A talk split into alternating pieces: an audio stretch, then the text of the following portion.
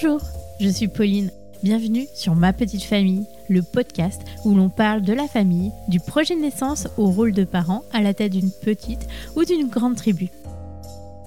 Fonder une famille, c'est du bonheur, des joies, des doutes et des combats qui sont propres à chacun et qui soulèvent beaucoup d'interrogations. Dans ce podcast, j'irai à la rencontre de parents qui partageront leurs histoires sans filtre, à cœur ouvert, sur le merveilleux mais complexe monde de la parentalité. Vous écouterez ainsi des récits singuliers, émouvants et inspirants qui vous seront, je l'espère, enrichissants. Maintenant, je vous laisse avec l'épisode. Bonne écoute. Bonjour Laura, merci beaucoup d'avoir accepté de raconter ton histoire au micro de ma petite famille. C'est une histoire euh, très singulière aujourd'hui qu'on va écouter et je te remercie vraiment de tout cœur euh, de la partager avec nous. Bah déjà, merci Pauline de me laisser la parole, de libérer euh, bah, ma voix et la voix d'autres mamans dans mon cas. Et puis, bah, c'est un plaisir d'être là. Est-ce que tu peux te présenter, présenter ta famille, d'où tu viens et qu'est-ce que tu fais dans la vie? Alors donc moi je suis Laura, j'ai 27 ans, je suis la maman donc de quatre enfants, Louise qui aurait eu 6 ans, Clémence qui va avoir 4 ans, Salomé qui a 2 ans et demi et la petite Romy qui vient d'avoir 10 mois. J'habite en Bourgogne et du coup moi je suis à mon compte et je suis créatrice de contenu sur les réseaux sociaux donc sur Instagram.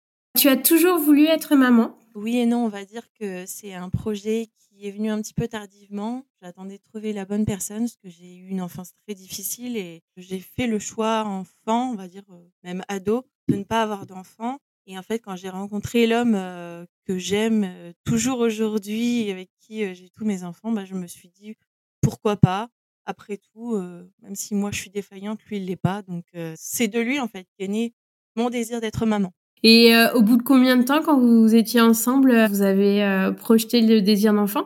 Au bout de quatre ans déjà. Ouais. Donc assez jeune, hein? Oui, j'étais assez jeune quand même. Bah, été enceinte de Louise, j'avais 21 euh, ans.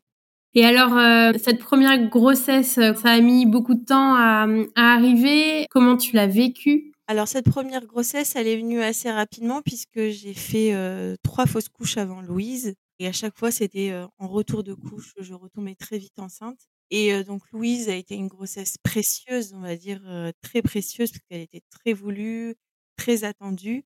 Elle s'est plutôt bien passée. Enfin, avec du recul, je dirais qu'elle s'est bien passée. Mais quand je l'ai vécue, c'était très compliqué. J'ai été hospitalisée plusieurs fois parce que j'ai fait beaucoup de déshydratation. J'ai toujours été un peu hospitalisée. J'avais vraiment de gros soucis au niveau des vomissements. Je vomissais énormément. J'ai perdu beaucoup, beaucoup, beaucoup de poids. J'ai été hospitalisée au début, au milieu et à la fin mais rien qui montrait qu'elle allait pas bien. Hein. Oui, mais toi, ça t'avait vraiment fatigué. Ouais, et ça m'inquiétait parce que je me disais que c'était peut-être pas forcément normal de vomir autant, quoi. Et les médecins ont, été rassurants ou? Bah, j'avais des examens assez réguliers puisque de par les fausses couches et de par le fait que je perdais beaucoup de poids, elle avait un petit retard de croissance, donc du coup, il le surveillait quand même pas mal, mais très léger. C'était pas non plus quelque chose d'insurmontable. C'était pas quelque chose qui la mettait en danger. Donc euh, tout le monde était assez rassurant, donc j'ai été assez rassurée aussi finalement. Et donc tu as bien vécu cette grossesse malgré déshydratation et puis euh, le fait de bah, d'être hospitalisée ou c'était pas euh, la grossesse rêvée? Non, si ça a été hein, franchement, j'étais très fatiguée, je savais pas trop à quoi m'attendre non plus mais j'étais quand même principalement heureuse.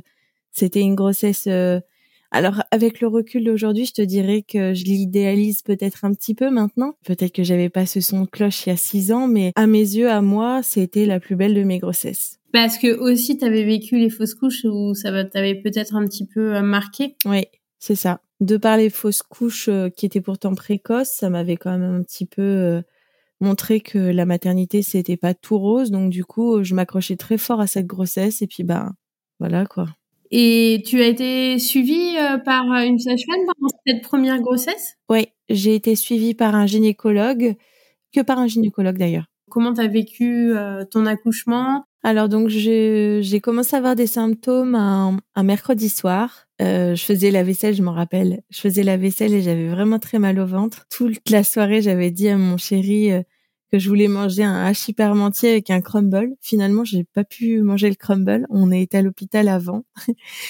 Et en fait, toute la soirée, j'ai commencé à avoir très très très mal. J'ai été après à l'hôpital avec mon conjoint, donc on habitait à 25 minutes à peu près de l'hôpital, c'était pas à côté. Et à chaque fois dans la voiture, j'étais là, j'ai mal, mais je suis sûre qu'ils vont me dire de rentrer chez moi. Alors que non, pas du tout. Quand je suis arrivée, ils m'ont dit non, non, vous êtes dilaté à 4, donc vous restez ici. et donc je savais que c'était le grand jour et que j'allais la rencontrer. Je pensais pas que ça allait être aussi rapide quand même. Bah du coup, je suis arrivée, il était 7 heures et j'ai accouché à 11 heures. Ils m'ont mis en salle tout de suite. Alors j'ai eu un accouchement magnifique. Euh, l'équipe, euh, donc euh, la sage-femme et la puère, donc Amandine, ma sage-femme, et Émilie, ma puéricultrice, étaient vraiment mais parfaites de chez parfaites. Elles ont rendu ce moment magique et magnifique. Et encore aujourd'hui, quand je pense à mon accouchement, je peux pas ne pas penser à elles. Ils m'ont posé Louise directement sur le ventre, donc j'ai pu vraiment avoir mon premier échange avec ma fille.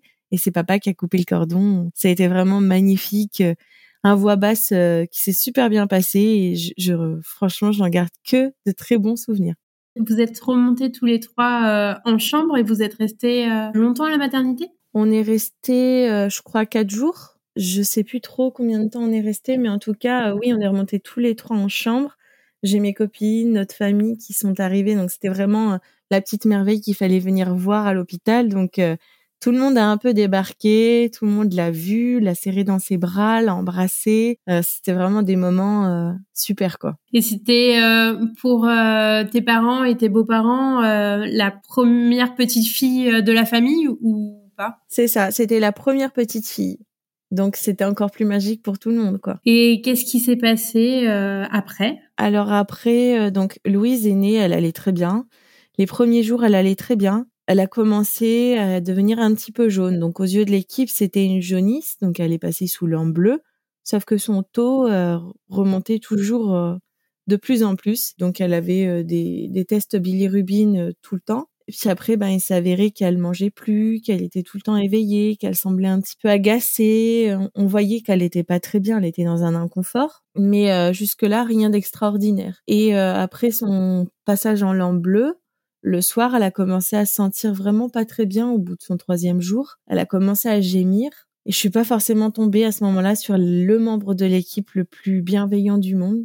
Donc, euh, je suis un peu restée toute seule avec mon, mon chagrin, ma peine et mon inquiétude. Et en fait, je me suis battue toute la nuit pour que Louise euh, ben, ait quelqu'un qui vienne la voir. Ça s'est pas fait puisqu'on m'a clairement dit qu'on réveillait pas un pédiatre dans la nuit du samedi au dimanche. Donc elle est restée là comme ça, un petit peu agonisée dans son lit. Euh, moi j'étais complètement impuissante. Jordan n'était pas là puisque ben les papas euh, ils ont pas le droit de rester la nuit dans notre hôpital. Donc c'était un petit peu compliqué de gérer ça vraiment toute seule. On a fait une série de encore de lampes bleues mais ça allait pas mieux et donc après ils se sont rendus compte que oui effectivement il y avait bien quelque chose qui allait pas mais c'est pas pour autant qu'ils ont été chercher quelqu'un donc là j'ai appelé mon conjoint en renfort en lui disant viens tout de suite je suis fatiguée euh, enfin faut qu'il s'occupe de Louise quoi donc il est venu il a vraiment gueulé pour le coup franchement euh, j'aurais pas trop aimé être à leur place. Et euh, donc là ils ont été chercher tout de suite un pédiatre donc il devait être à peu près 6 heures 7 heures. Et Louise était dans quel état? Elle ne bougeait plus euh? Si, elle bougeait. Elle était réactive, hein, elle était toujours là, elle suivait toujours du regard, mais euh, elle gémissait énormément, donc c'était des gémissements euh, sans cesse.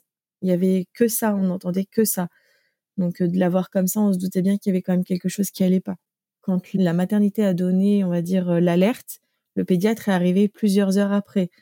Donc en attendant, on a essayé de bah, d'être avec elle, de lui moucher le nez. Enfin, c'était tout nouveau pour nous. On savait pas exactement quoi faire, donc on l'a changé, on l'a mouché, on, on lui faisait des caresses sur le ventre, des massages, mais on voyait bien que rien passait, quoi. Ils étaient en, je pense, euh, bah, ils étaient pas nombreux, quoi. Donc du coup, euh, ça a pas rendu leur euh, tâche très facile. Franchement, je me mets aussi à leur place maintenant et je me dis que c'est pas facile quand on n'est pas médecin de de pouvoir avoir, je, je sais pas. Je sais que ça a été difficile pour elles parce qu'elles étaient toutes seules et elles étaient peu, mais elles ont été là, elles ont quand même elles sont venues, elles elles nous encadraient, elles parlaient avec nous parce que même si elles étaient très peu, elles venaient quand même régulièrement. Donc euh, là-dessus, je peux pas trop leur en vouloir. Ils nous ont dit qu'ils allaient prendre Louise pour l'emmener au poste de surveillance, lui prendre la SAT, euh, enfin tous les examens d'usage, et qu'ils reviendraient avec euh, avec elle pour qu'on le sculpte dans la chambre avec la pédiatre ou le pédiatre. chose qu'ils n'ont pas du tout fait. Ils sont revenus avec Louise, elle était complètement nue et trempée. Donc je les ai regardés et je m'en rappelle parce que ça m'a quand même vraiment marqué pour le coup. Elle était toute petite. Et je leur ai dit, mais vous lui avez fait prendre un bain? Et ils m'ont dit, non, non, c'est que Louise est, en fait, est gelée et elle a beaucoup, beaucoup de température. Et de là, ils nous ont dit, voilà, donc elle est admise en néonatologie pour suspicion d'infection. Elle va être euh, traitée à spectre large. Et puis, ben, on fait des examens pour savoir euh, réellement ce qu'elle a. Jusque-là, on savait pas réellement hein, qu'elle était vraiment euh, pas bien pour nous. C'était de la sueur, donc elle était trempée, c'était de la sueur ou c'est qu'il l'avait mouillée pour faire baisser la température? Non, non, c'était son corps qui réagissait vraiment à la fièvre. Elle, elle était gelée apparemment, mais elle était fiévreuse très fiévreuse. Et donc, euh, ils te disent, vous allez monter en néonatologie, et c'est tout T'as pas d'autre explication Non, sur le coup, ils donnent pas d'explication. Ils nous, enfin, ils me redonnent ma fille, donc elle était trempée dans mes bras en serviette, et je me revois avoir marché le couloir euh, qui va de donc de la maternité à la néonate, et avec ma fille dans les bras, et eux, ils étaient à côté de moi et ils me tenaient l'épaule et ils me disaient, vous, vous inquiétez pas, ça va bien aller. Et moi, j'ai pleuré. Je me disais, mon Dieu, qu'est-ce, enfin, qu'est-ce qui se passe euh, Je comprends pas quoi. Elle allait bien et pourquoi ils m'ont pas écouté avant? Enfin, ça se mélangeait un peu à ce moment-là. Puis ils m'ont dit qu'ils allaient faire des examens, qu'il fallait que je sois sereine, que ça allait bien se passer. Donc, euh, clairement, je l'ai emmenée là-bas pour qu'elle soit euh, soignée, pas que ça se passe mal. Et comment ça s'est passé les heures suivantes alors? Donc les heures suivantes, ça a été que moi j'ai été euh, me reposer un petit peu et que papa a pris le relais en néonat. Ils ont fait des gaz du sang, ils ont fait une ponction lombaire, ont fait beaucoup beaucoup d'examens pour euh, savoir ce qu'elle avait. Euh, le médecin là-bas, enfin le pédiatre à Louise a été plus que condescendant envers moi, très méchant même. Il a vraiment marqué en fait l'histoire qui s'est passée dans notre hôpital dans la mesure où il ne me parlait pas, il me mettait à l'écart de tout, je ne savais jamais ce qui se passait, donc c'était très difficile pour moi. Donc j'avais les nouvelles par Jordan, heureusement, mais euh, si tu veux, à un moment, je suis arrivée en néonat, euh, je revois ma fille en plein milieu du poste de surveillance. Elle était attachée à son lit, je comprends pas trop pourquoi au début. J'arrive et je dis coucou Loulou, c'est maman. C'est la dernière fois qu'elle m'a vraiment regardée euh, et qu'elle était bien, on va dire parce que c'est la dernière fois que je l'ai vue consciente.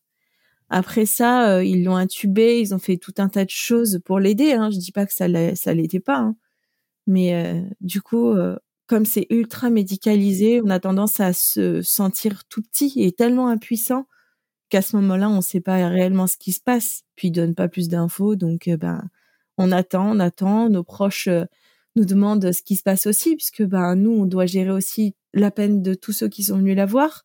Ça n'a pas été facile non plus. Et puis il y a un moment où ben je suis dans ma chambre, mon grand-père et ma tante sont à mes côtés, je m'en rappellerai toujours. Hein. Ça cogne, c'est le pédiatre qui vire tout le monde et qui me dit euh, en restant sur le palier de la porte, en regardant ses chaussures, ne me regardant pas du tout, ne regardant même pas ce que je fais, et me dit je suis vraiment désolée, votre fille a été euh, a fait un arrêt respiratoire, elle a été contrainte d'être réanimée.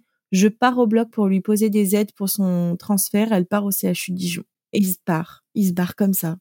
En me laissant avec ma peine. En... Je savais même pas ce que ça voulait dire qu'un enfant était réanimé. Je me suis tout de suite imaginé complètement le pire. Et là, j'ai fondu en larmes. Je tenais même plus sur mes jambes. Le médecin est parti en courant dans le couloir. Et moi, bah, du coup, mon grand-père et ma tante me posaient la question, mais qu'est-ce qui se passe? Qu'est-ce qui se passe? Et je pleurais, je pleurais, j'arrivais pas à leur dire. J'essayais de leur expliquer, mais ça sortait pas et, et je, pense qu'ils ont compris que c'était hyper grave à ce moment-là et, et ils ont pas posé plus de questions parce qu'ils savaient que j'étais pas capable de les donner. Et quand Jordan est arrivé dans la chambre, je pense une minute après, il m'a dit, tu as vu le pédiatre? Et là, j'ai dit oui, et on s'est tous mis à pleurer. Et je pense que là, Vraiment, ils ont tous compris qu'il y avait vraiment quelque chose de très, très, très, très grave qui se passait. Et personne n'est venu, euh, parce que le pédiatre, il te parlait pas à toi depuis le début, et aucune infirmière ne t'a expliqué avec des mots peut-être plus simples ce qui se passait euh, réellement? Non, je pense qu'ils étaient tous... Euh, je le sais, moi, après, avec le recul, parce que j'ai demandé le dossier médical, je sais qu'à ce moment-là, ils n'avaient aucune idée de ce qui se passait. Aucune idée du tout. Ils l'ont pas écrit dans le dossier qu'ils l'avaient attaché, mais c'est une image qui m'est restée moi.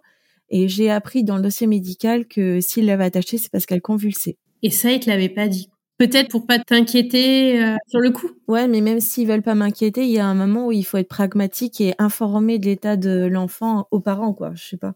Et comment ça se passe après? Il y a quand même quelqu'un qui est venu euh, vous voir euh, pour vous dire, bah, on va vous transférer dans un autre hôpital ou, ou pas? Ou c'est vous qui avez dû faire les, deux, les démarches? Alors, ça a été un peu les deux. On nous a dit, voilà, Louise est transférée au CHU, donc c'est à trois heures de chez nous. À ce moment-là, c'est un peu le chaos on a très peu de temps parce qu'il y avait que 30 minutes à la base euh, entre le temps où elle passait au bloc et où ils arrivaient. Donc, il fallait vraiment faire très vite. Une en hélico la chercher et c'était, c'était dans l'urgence. Elle était en état critique. Nous, après, euh, c'est un peu nos proches qui nous ont aidés à ce moment-là. Ma tante a essayé d'appeler pour qu'on ait une chambre en maison des parents. J'ai fait mes valises, mais j'ai pris ma valise, j'ai tout ouvert et j'ai tout mis dedans. Enfin, je la suivais quoi qu'il arrive. J'ai signé comme quoi je partais avant la fin de l'hospitalisation parce que ben je me voyais pas euh, ne pas être avec elle quoi. On était vraiment dans l'attente. Ça a duré au lieu de durer 30 minutes, ça a duré une heure et demie. Euh, nos proches sont tous venus dans le couloir. On était tous dans le couloir. On était euh, on était soudés et à ce moment-là, on s'imaginait vraiment pas le pire. Et c'est que quand on est retourné la voir en poste de surveillance que là on s'est dit que c'était moche et que ça allait pas être beau. Là, c'est une véritable descente aux enfers que vous vivez. Et il y a des, des professionnels qui vous ont accompagné quand même jusqu'au CHU où vraiment vous, vous avez tout fait tout seul, en fait. Toutes les démarches, tout. Alors, sur le coup, l'hôpital n'ont vraiment rien, rien fait. Euh, ils nous ont, enfin, ils ont fait le transfert de Louise et c'était le plus important. Hein. Mais nous, c'est vrai qu'on est passé vraiment en second. Euh, nos proches nous ont aidés. Nous, on a fait les choses aussi de nous-mêmes. Par contre, quand le CHU est arrivé, on a été convoqués directement en poste de surveillance nous ont dit voilà, ils sont là, faut venir. Donc on est venu. On a laissé nos proches dans le couloir et euh, je pensais vraiment que ça allait bien se passer. Je pensais réellement que tout allait euh, être fluide. En fait, je me, je la voyais comme plus tôt dans la journée, je la voyais partir pour être sauvée vraiment et pas pour la retrouver dans, un état. Euh. Et donc là, on arrive et le, le CHU est là, il est présent, il demande le dossier médical qui pas apparemment n'est pas là, c'est pas où il est. Alors que nous le matin même, ils avaient dit qu'ils avaient contacté le CHU, enfin c'est avéré que c'était faux. On a compris après coup que la prise en charge avait été euh, bah, difficile. Euh, les résultats sont tombés depuis le matin et on se rend compte que bah, on est fin de journée et on se demande ce qui s'est passé en fait, pourquoi ils ont attendu si longtemps. On arrive et là Louise euh, se met à convulser, sauf que j'avais jamais vu un bébé convulser moi. Je savais pas ce que c'était à 21 21 ans et je les regarde, je dis mais elle fait quelque chose avec ses bras, c'est quoi? Et là ils me disent bah elle convulse j'apprends en fait que c'est pas la première fois. Donc bon, ok, on passe. Euh, donc l'équipe dit euh, voilà, faut lui donner euh, du gardénal, faut faut tout de suite se dépêcher, faut faire des choses. Euh, l'équipe de Nevers a un petit peu trop attendu selon moi. Ils l'ont laissé convulser 20 minutes. ça devenait plus du tout supportable pour moi. J'ai commencé à paniquer quand j'ai vu que l'infirmière est venue avec la seringue justement du gardénal pour stopper les convulsions elle l'a échappé à côté de son lit. Et euh, au lieu de, se dépêcher d'aller en refaire une autre, non, non, elle nettoyait correctement la petite seringue dans le robinet. Ça me rendait dingue, donc je me suis mise à pleurer. Et là, le CHU a vraiment repris le dessus et a dit, voilà, maintenant, on, on prend. Ils ont fait la seringue en deux minutes. Ça a calmé les convulsions. Ils se sont présentés à elle.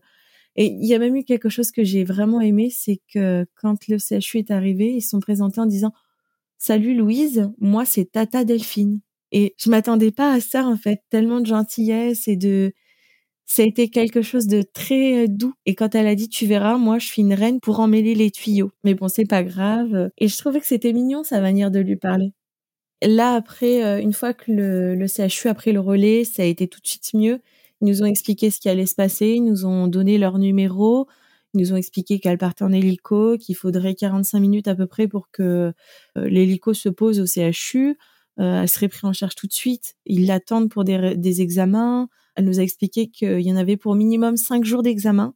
Donc, il fallait prévoir cinq jours de change, de choses comme ça, qu'on avait le temps de rentrer chez nous, de prendre une douche, de prendre des vêtements, de prendre ce qu'il fallait pour elle et de revenir. Quoi qu'il arrivait, euh, si on avait le, la moindre question, on, on les appelait. Et euh, sinon, ils nous appelleraient dès qu'elle sera arrivée au CHU.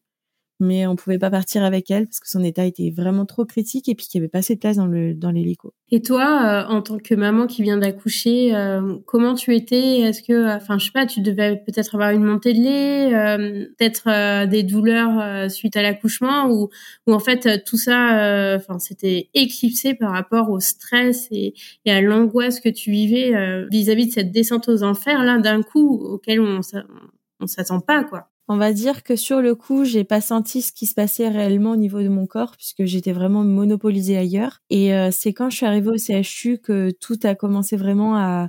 J'avais terriblement mal à la poitrine, j'arrivais plus du tout à marcher, donc euh, j'ai été au quand j'ai été au CHU pour Louise, j'ai consulté aux urgences parce que je ne pouvais plus du tout mettre un pied par terre.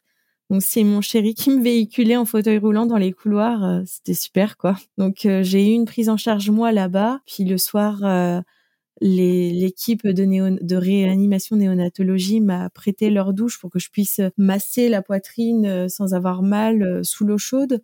Euh, j'ai eu le droit aussi à, ils m'ont aidé, ils m'ont emmené dans une salle avec eux pour tirer mon lait parce que j'avais un engorgement, j'avais pas assez écouté mon corps, on va dire. Donc j'avais un engorgement et ils étaient là. Et franchement, ce soir-là, quand Anne m'a dit viens avec moi, je, je t'emmène en, bah, dans une salle, tu vas tirer ton lait, je serai là, je vais t'aider. Elle m'a positionné le tire-lait comme il fallait, etc. Je me suis sentie maman, même si bon, bah, il se passait tout ce qui se passait, mais j'étais écoutée et j'étais valorisée en tant que maman et ça, ça m'a vraiment aidé pour la suite. Toute la prise en charge au CHU vraiment était parfaite et j'ai rien à leur reprocher. Ils ont vraiment aidé notre deuil à se faire le plus doucement possible. Oui, parce que là, ta petite donc est, vraiment dans un état critique. Et qu'est-ce qui se passe euh, quelques heures euh, après? Donc nous, on repasse chez nous, donc euh, on prend les affaires, tout ça. je me souviens, on est dans la salle de bain et le téléphone sonne, c'est le CHU pour nous dire c'est bon, elle est bien arrivée, elle va bien, elle est prise en charge, vous inquiétez pas, prenez votre temps, on vous attend. Et donc il nous donne les codes, il nous explique tout ça pour qu'on puisse ben parce que bah du coup c'était fin de soirée donc euh, ça arrivait presque vers la nuit et nous on avait quand même l'autorisation d'aller euh, rejoindre notre fille en pleine nuit quoi. Du coup euh, c'était vraiment bien. Donc on prend nos affaires. On est quand même assez rassurés. Je me rappelle que dans la voiture on écoutait Kenji Girac le CD parce que comme on passe par le Morvan ça capte pas. Alors du coup on avait notre CD de Kenji Girac c'est bête, mais c'est vrai que comme du coup il est vachement positif dans ses chansons, ben ça nous a aidé à être un petit peu plus positif quand on arrivait là-bas. Donc merci à lui, hein, s'il m'écoute. Donc arrivé là-bas, on sonne, on, on côtoie maintenant le monde de la réanimation où il faut se désinfecter les mains, euh, se mettre du gel hydroalcoolique. Donc moi le gel hydro c'est venu vraiment d'ici des charlottes, des blues. Enfin, il y avait vraiment tout un tas de, il y avait tout un processus pour rentrer dans le dans le service. On arrive là-bas, j'ai une dame tout à fait gentille qui vient vers moi qui me dit "Vous êtes les parents de Louise? Et euh, donc on lui dit oui, on demande comment elle va, elle nous dit qu'elle va bien, qu'elle nous emmène vers la chambre. Donc on arrive vers sa chambre. Et là, en fait, il s'avère que la médecin est toujours avec euh, Louise et que du coup, euh, on doit aller en salle des parents pour attendre chose qu'on fera. On a attendu, euh, j'ai l'impression, euh, longtemps, mais c'est pas passé si longtemps que ça. Et euh, quand la médecin est venue nous chercher, elle est venue avec une mine triste, on va dire, mais ça allait. elle nous a parlé, on était assis, elle nous a expliqué que elle présentait des symptômes d'une maladie métabolique avec une hyperammonémie, donc c'est l'ammoniac, beaucoup trop d'ammoniac dans le corps, qui était responsable donc de ses convulsions et de son état général qu'ils ont prévenu le centre de diagnostic des maladies métaboliques à Nancy et qu'il euh, y aurait potentiellement un transfert qui serait fait, qu'il faudrait qu'on se tienne prêt à partir euh, si voilà euh, s'ils donnent l'accord et que pour l'instant elle a passé les examens, qu'effectivement c'est pas terrible, qu'elle est toujours dans un état très critique, mais que voilà il faut pas perdre espoir non plus. Donc elle a un discours très bienveillant, très doux, très protecteur même. Cette médecin-là, je, je pense que j'aurais une reconnaissance éternelle envers elle. Et à ce moment-là, nous, on demande à la voir. On dit, voilà, on aimerait voir notre fille. Donc, elle nous met en garde que les images qu'on va voir sont très dures, que un enfant euh, médicalisé dans un service de réanimation, c'est impressionnant et euh, que c'est pas comme à la télé, par exemple. Donc, euh, nous, jusque-là, ok. Mais c'est vrai qu'on était resté sur une image de ce qu'on voit à la télé. Et d'ailleurs, pour dire vrai, à ce moment-là, je me suis fait la remarque de me dire, j'ai l'impression d'être dans un mauvais épisode de Grey's Anatomy où ils vont tous mourir. C'était assez impressionnant d'être plus, enfin, on était acteurs, mais tellement spectateurs de ce qui se passait, tellement on était impuissants que du coup, on n'a pas mesuré en fait le fait que si c'était très choquant ce qu'on allait voir, qu'on y est allé, le, le, couloir en fait a été au fond du couloir. Le couloir était immense, mais immense. Et quand on marchait, on se dit mais c'est pas possible, ça va jamais s'arrêter. On est arrivé là-bas, donc il fallait mettre les blouses, euh, tout ça. Et en fait, euh, à ce moment-là, c'est le choc. Euh, on voit Louise dans un petit lit chauffant, minuscule, branché de partout. J'arrivais vraiment pas à la distinguer tant il y avait de tuyaux. Et là, j'ai paniqué. Sur le coup, franchement, intérieurement, j'ai paniqué. Ça s'est pas vu, mais j'étais pas bien. Ils m'ont dit, vous pouvez vous approcher, vous pouvez euh, la toucher, tout ça. Donc, ils ont baissé les côtés du lit pour que je puisse vraiment m'approcher, être à côté d'elle. Mais euh, je prenais vraiment sur moi parce que c'était vraiment insoutenable. Elle nous avait accordé cinq minutes. Hein. Elle nous avait dit, je vous donne cinq minutes, pas plus. Mais franchement, c'était impossible de tenir cinq minutes. On était là et d'un seul coup, elle fait quelque chose avec sa bouche. Ça se met à bouger. Et je les regarde et je dis qu'est-ce qui se passe? Pourquoi elle fait ça avec sa mâchoire? Et ils me disent qu'en fait elle convulse encore. Et là euh, c'est insupportable. Je vois ma fille euh, convulser encore une fois d'une nouvelle manière. Je la vois sous des tuyaux avec des, bah, euh, enfin elle était appareillée donc elle assistance respiratoire. Ça faisait un brouhaha énorme. Il y avait des tuyaux partout, des pousses seringues. il y avait toutes les saturations, là, tout était en direct, même en fait les capteurs du cerveau étaient toujours sur elle, donc euh, on voyait tout ce qui se passait et on était terriblement impuissants, donc on est sorti du service et euh, de là on a attendu un petit peu euh, et on est rentré directement à la à la maison des parents qui nous attendaient. Donc on arrivé là-bas, on a posé nos affaires, on a fait comme si on allait comme si on allait rester cinq jours en fait, commencer à prendre un petit peu possession des lieux et Jordan et moi, on a eu une discussion à ce moment-là. On s'est couché, devait être une heure et demie du matin, où il me dit oui, il faut être positif, parce que je suis quelqu'un de très négatif en général. Et je lui dis, je suis pas sûre, j'ai un mauvais pressentiment. Je pense que c'est, on va pas y arriver. Je pense qu'à mon avis, euh, elle va mourir. Il m'a dit, arrête de dire ça, euh, n'importe quoi. Et en fait, c'est que de l'avoir vu comme ça, j'étais tellement choquée. Je me dis qu'il pouvait pas en être autrement, c'était pas possible. Et de là, en fait, euh, on s'endort l'un à côté de l'autre. Je crois que je me suis endormie dans ses bras, mais de fatigue extrême. Et à 3 heures du matin, le téléphone sonne. Je ne l'entends pas. C'était la médecin de Louise qui appelle Jordan et qui dit oui, voilà, c'est le service de réanimation. Est-ce que vous pouvez venir? Mais apparemment, Jordan m'a dit, elle avait une voix tellement posée, tellement douce, on ne pouvait pas s'imaginer ce qui allait nous attendre là-bas à ce moment-là. On avait pourtant pris possession des lieux partout, dans la salle de bain, dans la chambre, etc. Il nous a pas fallu dix minutes pour tout mettre en, en bah, dans les valises, prendre la voiture, être déjà dans le service avec euh, le lavage des mains, gel hydroalcoolique compris. Hein. Ça a été très rapide. Et arrivé là-bas, euh, on a attendu en salle donc des parents, là où on avait été reçus la première fois. Et c'est là qu'on va dire le diagnostic et toute la prise en charge tombe à ce moment-là. Donc euh, ça faisait déjà longtemps qu'on attendait de savoir ce qui se passait vraiment, si elle allait être envoyée à Nancy ou pas.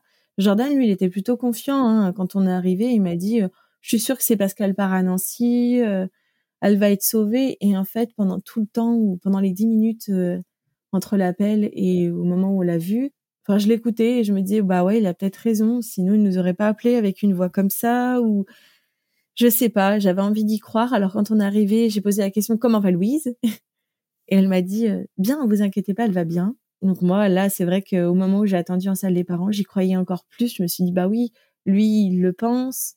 Elle me dit qu'elle va bien. La voix a été assez posée, c'est qu'elle va bien et qu'elle va s'en sortir. Sauf que ça n'a pas été du tout le cas. Et donc là, il est 3 heures du matin, vous attendez en salle des parents et c'est la pédiatre qui vient vous voir Enfin, après qu'elle vous ait dit que tout allait bien, elle revient vous voir Alors, donc en fait, celle qui nous a dit que tout allait bien, c'était une infirmière du service. Et c'est vrai, Louise allait bien hein, malgré tout. Euh. Et en fait, celle qui est venue nous voir, c'était vraiment la, la pédiatre. Donc, euh, elle était, elle est chef de service euh, au CHU. Donc, c'est quand même quelqu'un qui, voilà, qui connaît son métier. Et elle vient avec une infirmière et une interne. À ce moment-là, on sent que quelque chose, bah, il y a quelque chose qui va pas, quoi. Et de là, euh, elle nous explique que voilà, Louise présente tel et tel symptôme. La première fois, on les avait pas bien entendus parce que c'est brut.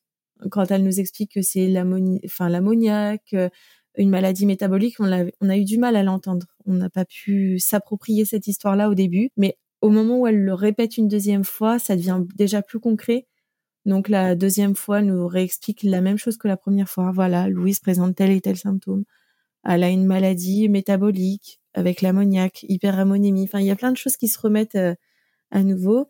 Et là, elle nous place. Euh, j'étais assise sur le canapé euh, de la salle, comme eux, hein, comme tout le monde. Et elle nous place que malheureusement, Nancy était prévenue, mais il, ne souhaite pas prendre en charge le cas de Louise, le jugeant trop sévère et trop critique. Et là, à mon sens, tout s'écroule. J'ai ma vision, elle est floue. J'ai l'impression d'avoir pris un coup de casserole sur la tête et je tombe dans les pommes. J'arrive plus à réfléchir, mon corps et mon âme se dissocient totalement et je tombe. Et quand je me réveille, je pleure et je suis dans les bras de la médecin de Louise, de sa pédiatre et, où je me dis c'est pas possible, pourquoi ça m'arrive à moi quoi.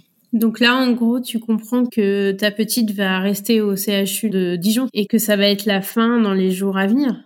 C'est horrible. On comprend sans comprendre. On se dit que c'est juste très très grave et que ben il pouvait pas arriver pire que ça. Et euh, à ce moment-là, en fait, quand je reviens à moi, j'ai une, image qui me revient quand on attendait en fait dans le couloir euh, quand elle allait pas très bien dans notre hôpital à nous. Je me suis dit la finalité, c'est que dans quelques années, elle me pique 20 euros dans mon portefeuille pour aller boire un coup avec ses copines. Il faut que la finalité, ça soit ça. Et c'est bête, hein. Mais euh, au moment où je me réveille et où je pleure dans les bras de la pédiatre, je me dis cette finalité-là, elle n'existera pas malheureusement elle n'existera pas. Et donc du coup, elle reprend et nous explique que non, euh, Louise, euh, en gros, présente des symptômes beaucoup trop sévères. Cette maladie-là est incurable et que personne n'a jamais survécu à un taux pareil qu'il nous reste du temps, euh, elle nous en a déjà donné beaucoup, mais que, à mon avis, enfin que selon elle, il restait pas beaucoup de temps puisque son corps s'affaiblit beaucoup. Elle nous a expliqué aussi que si elle se réveille un jour, et il y a bien le un jour, elle aurait des polyhandicaps elle ne verrait jamais, elle ne mangerait jamais seule, elle ne pourra jamais marcher, elle ne pourra jamais parler, elle ne pourra jamais. En fait, elle, elle dépendra jamais euh, que de machines durant toute sa vie. Donc là, c'est un petit peu dur à entendre. À ce moment-là, euh, là vraiment, le coup de elle me pique 20 euros dans mon portefeuille, c'est foutu quoi. Je me dis c'est fini. Qu'est-ce que va être ma vie avec ça, euh, avec cette maladie, avec tout ce qui nous tombe dessus? Et elle nous explique qu'elle euh, peut être prise en charge en hémodialyse, etc., mais que de toute façon, cette maladie-là, en fait, prendra toujours du terrain. Si on traite les convulsions, c'est la maladie qui prend du terrain. Si on traite les, la maladie, c'est les convulsions qui reviennent. Donc, il n'y a pas de réelle euh, bonne chose qui se, qui en découle. Et Jordan euh, prend la parole et dit, en fait, c'est la roulette russe, elle ira jamais bien. Et là, ils nous disent non. Malheureusement, non. Donc là, on comprend que c'est très grave, qu'il faut qu'on prenne une décision. Moi, je suis incapable de parler, je suis murée dans mon silence, je pense à un milliard de choses en même temps, des choses complètement décousues, des choses qui ont rien à voir, et euh, j'ai l'impression d'être, euh, de, je sais pas, de pas pouvoir euh, bien penser comme il faut. Et lui dit, alors dans ce cas-là, est-ce qu'il est pas mieux d'arrêter les machines? Si ça la fatigue, ça lui fait beaucoup trop de mal. Pourquoi continuer? Et là, nous expliquent que oui, ils ont déjà eu ben, en gros cette interrogation-là, qu'ils ont déjà eu un collège de médecins qui s'est réuni pour parler du cas de Louise et que évidemment euh, ils sont contre l'acharnement thérapeutique. Donc euh, oui, c'est une possibilité envisagée. Donc là, moi, je me réveille et je dis que je veux qu'elle soit baptisée. je suis vraiment toujours à côté de la plaque, mais alors là, à ce moment-là, je crois que oui, là, je l'étais vraiment beaucoup. Je veux qu'elle soit baptisée et du coup, euh, ils ont entendu tout ce qu'on avait à dire et après ils nous ont ils ont pris rendez-vous avec l'aumônière euh, du CHU pour qu'elle soit baptisée. Elle a fini ses mots très tristes. Ça se voyait qu'elle était vraiment très peinée, la pédiatre, et elle nous a dit qu'elle aurait vraiment fait tout ce qu'elle a pu, mais que malheureusement le temps était un peu contre nous quoi. Et après elle nous a dit que avant de sortir du service, euh, on n'a pas demandé à voir Louise. C'était trop dur à entendre. Il nous a fallu un peu de temps quand même pour euh, digérer la nouvelle. Elle nous a dit d'appeler nos proches et euh, de les faire venir ici parce que les prochains jours seront très difficiles euh, puisque bah maintenant on mettait en place des mesures de fin de vie, donc un protocole euh, de fin de vie et qu'il fallait pas qu'on soit seul. Donc à ce moment-là, on sort, on s'assoit dans la salle d'attente et on attend. personne parle pendant un moment. je pense qu'on ça a été tellement dur, tellement difficile. Il a fallu déjà s'approprier hein, en fait notre propre histoire. Et après, on en a pu en parler un petit peu. Et le seul mot qu'il m'a dit, c'est la première phrase, il m'a dit je vais appeler mon père. Et j'ai dit d'accord, bah je vais appeler mes proches aussi. Je sais même plus dans quel ordre je les ai appelés. Je me souviens juste que je les ai appelés et que ça a pas duré plus de cinq minutes à chaque fois. C'était très récité, je récitais tout ce qu'on m'avait dit. J'avais aucune once de d'émotion dans ma voix. C'était vraiment euh, comme si euh, j'étais quelqu'un d'autre et qui expliquait ce qui allait se passer, euh, mais c'était pas moi quoi. Jordan lui était plutôt dans l'émotion. Les appels duraient longtemps, il pleurait, c'est normal. Moi non. Je comptais les carreaux qui étaient par terre sur le sol jusqu'à la fenêtre et je faisais les va-et-vient et ça durait le même nombre de temps pour chaque personne. C'était vraiment très robotisé quoi de mon côté.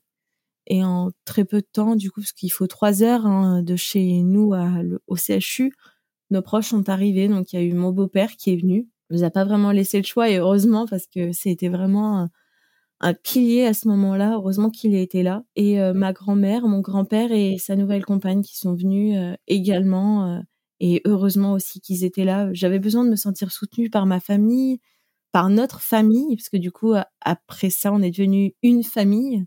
Ça nous a tellement rapprochés tous que voilà, on avait besoin d'être les uns avec les autres. On a vécu l'horreur là-bas.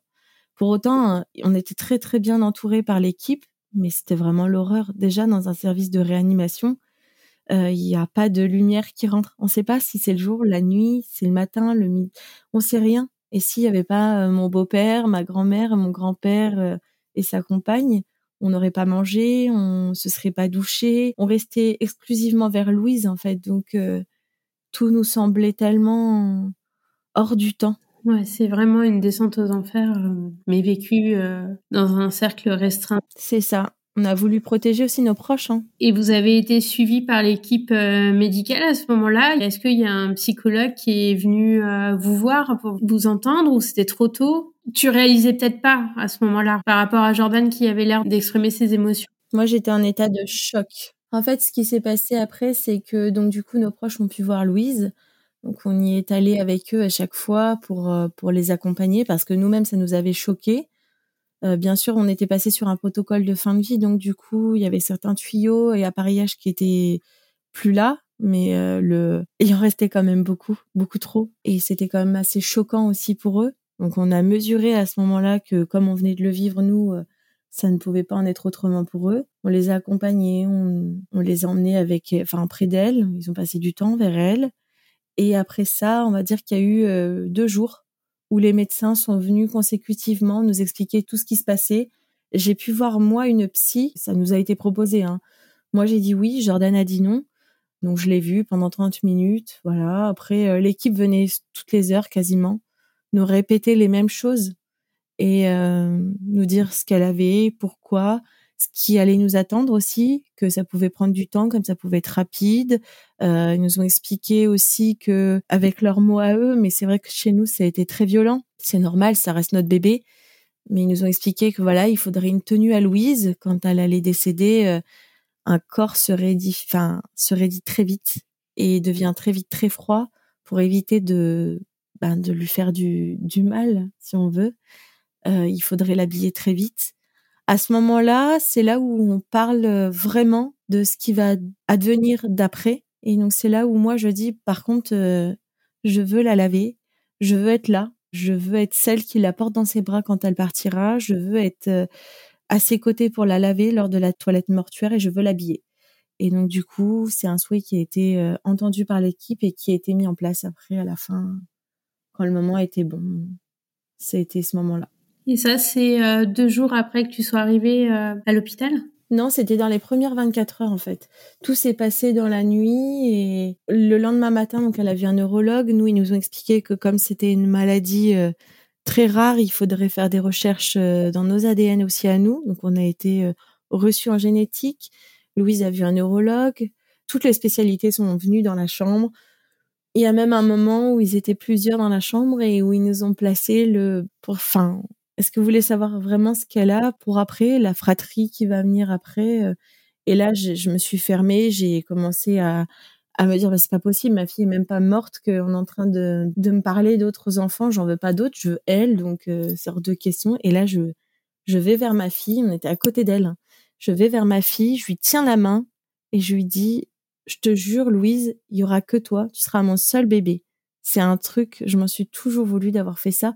J'ai réagi à chaud parce que parce que pour moi ça me semblait pas approprié ce qu'il me disait et je m'en suis voulu pendant de longues années. J'ai vraiment culpabilisé après hein, parce que du coup j'ai pas tenu ma promesse. Oui, mais euh, tu vivais une descente aux enfers euh, très éprouvante et c'était ton premier bébé. Et donc après, euh, comment ça se passe euh, Louise euh, s'éteint toute seule dans tes bras? Non, il a fallu du temps. Donc déjà, on est parti chercher une tenue à Louise. Elle a été baptisée également. C'était un baptême en couche avec des, des bougies LED et de l'eau stérile. On était tous là à côté d'elle. Ça tournait beaucoup sur l'après. Hein. C'était très émouvant, très triste. On était tous là et ça reste un bon moment. J'ai passé vraiment un bon moment à ses côtés. C'était un moment qu'on a passé donc avec elle. Donc forcément, ça peut pas être un mauvais moment. Et euh, petit à petit, son corps a commencé, oui, à montrer des, des signes de faiblesse. Donc la nuit se passe, elle désature énormément. Moi, je dors dans sa chambre avec donc avec euh, Jordan. On, avait un lit d'appoint à côté de son lit, donc on était tout le temps avec elle. On sortait très peu, hein, parce que c'était juste pour des rendez-vous médicaux ou quoi dans l'hôpital, mais euh, sinon voilà, c'était beaucoup mon beau-père qui allait nous chercher à manger ou ou moi qui sors du service parce que j'avais mes montées de lait ou toutes ces choses-là.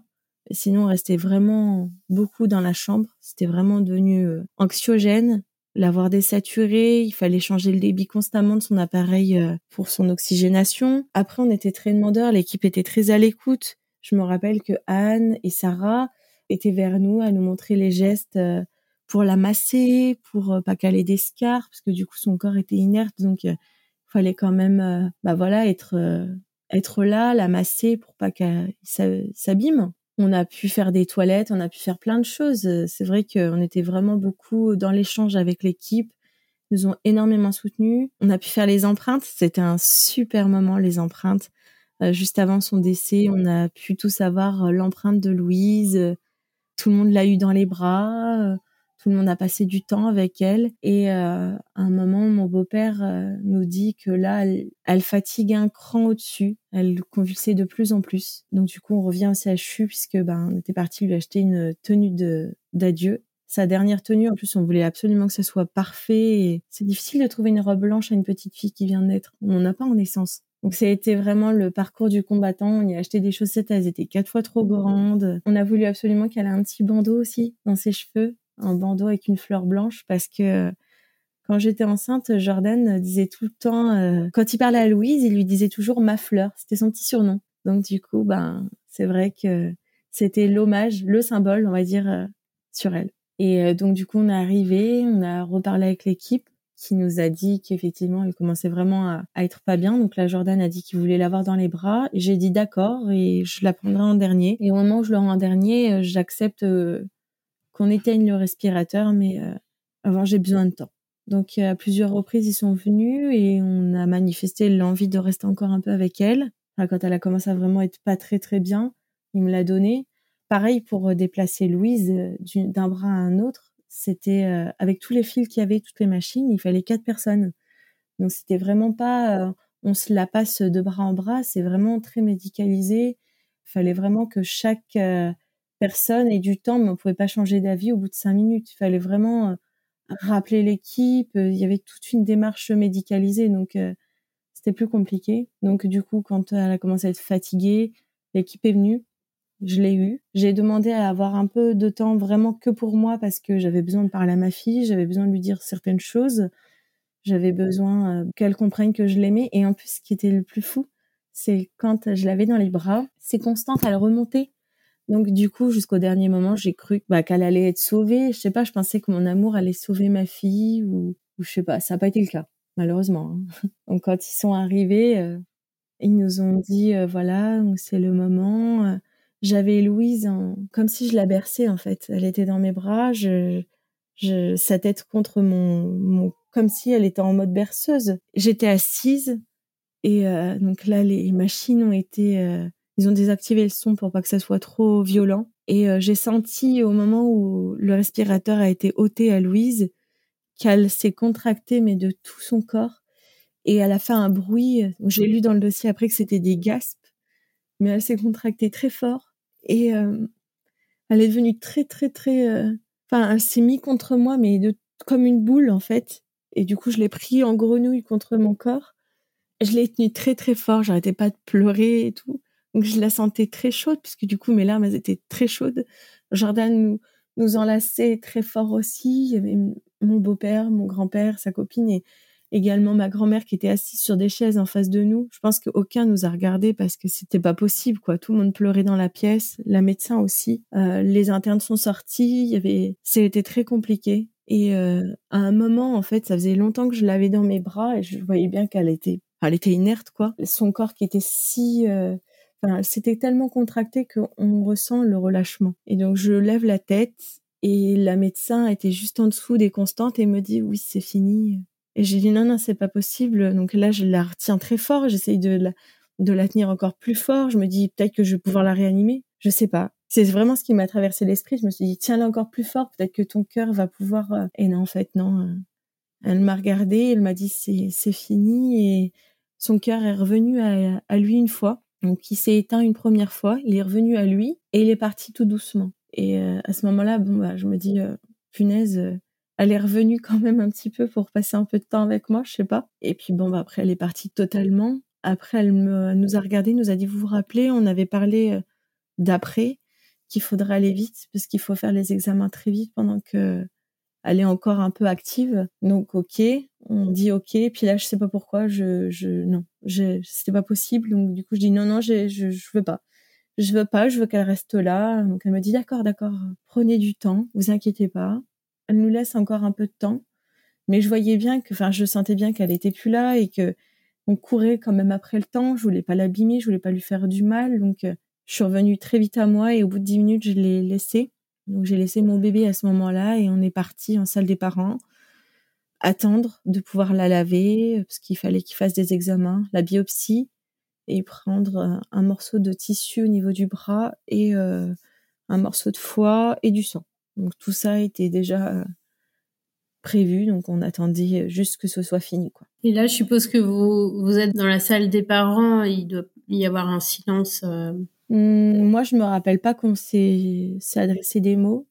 Je me souviens avoir été sur mon téléphone et c'est à ce moment-là que j'ai écrit euh, mon texte où je lui dis au revoir, où j'avais besoin de poser des mots. Il y avait trop de choses dans, dans ma tête, il y avait trop de choses, euh, ça débordait, ça avait besoin de, de sortir, mais j'avais, je voulais pas pleurer euh, de trop, je voulais pas faire de la peine à mes proches, je voulais pas non plus être dans la colère, donc du coup, ben, j'ai sorti mon téléphone et j'ai écrit euh, à Louise. Et une fois que j'ai fini d'écrire, il devait être, euh, donc à savoir que Louise a été débranchée à 19h20 et elle est vraiment décédée à 19h40 et il devait être à peu près 20h quelque chose quand j'écrivais le texte. Je l'ai tenu 30 minutes dans mes bras quand elle était inerte complètement. Donc là, après, ils nous disent que euh, ça y est, les examens sont faits, on peut venir. Donc là, il y a que moi et Jordan qui ont l'autorisation de venir. On va euh, dans la chambre à Louise.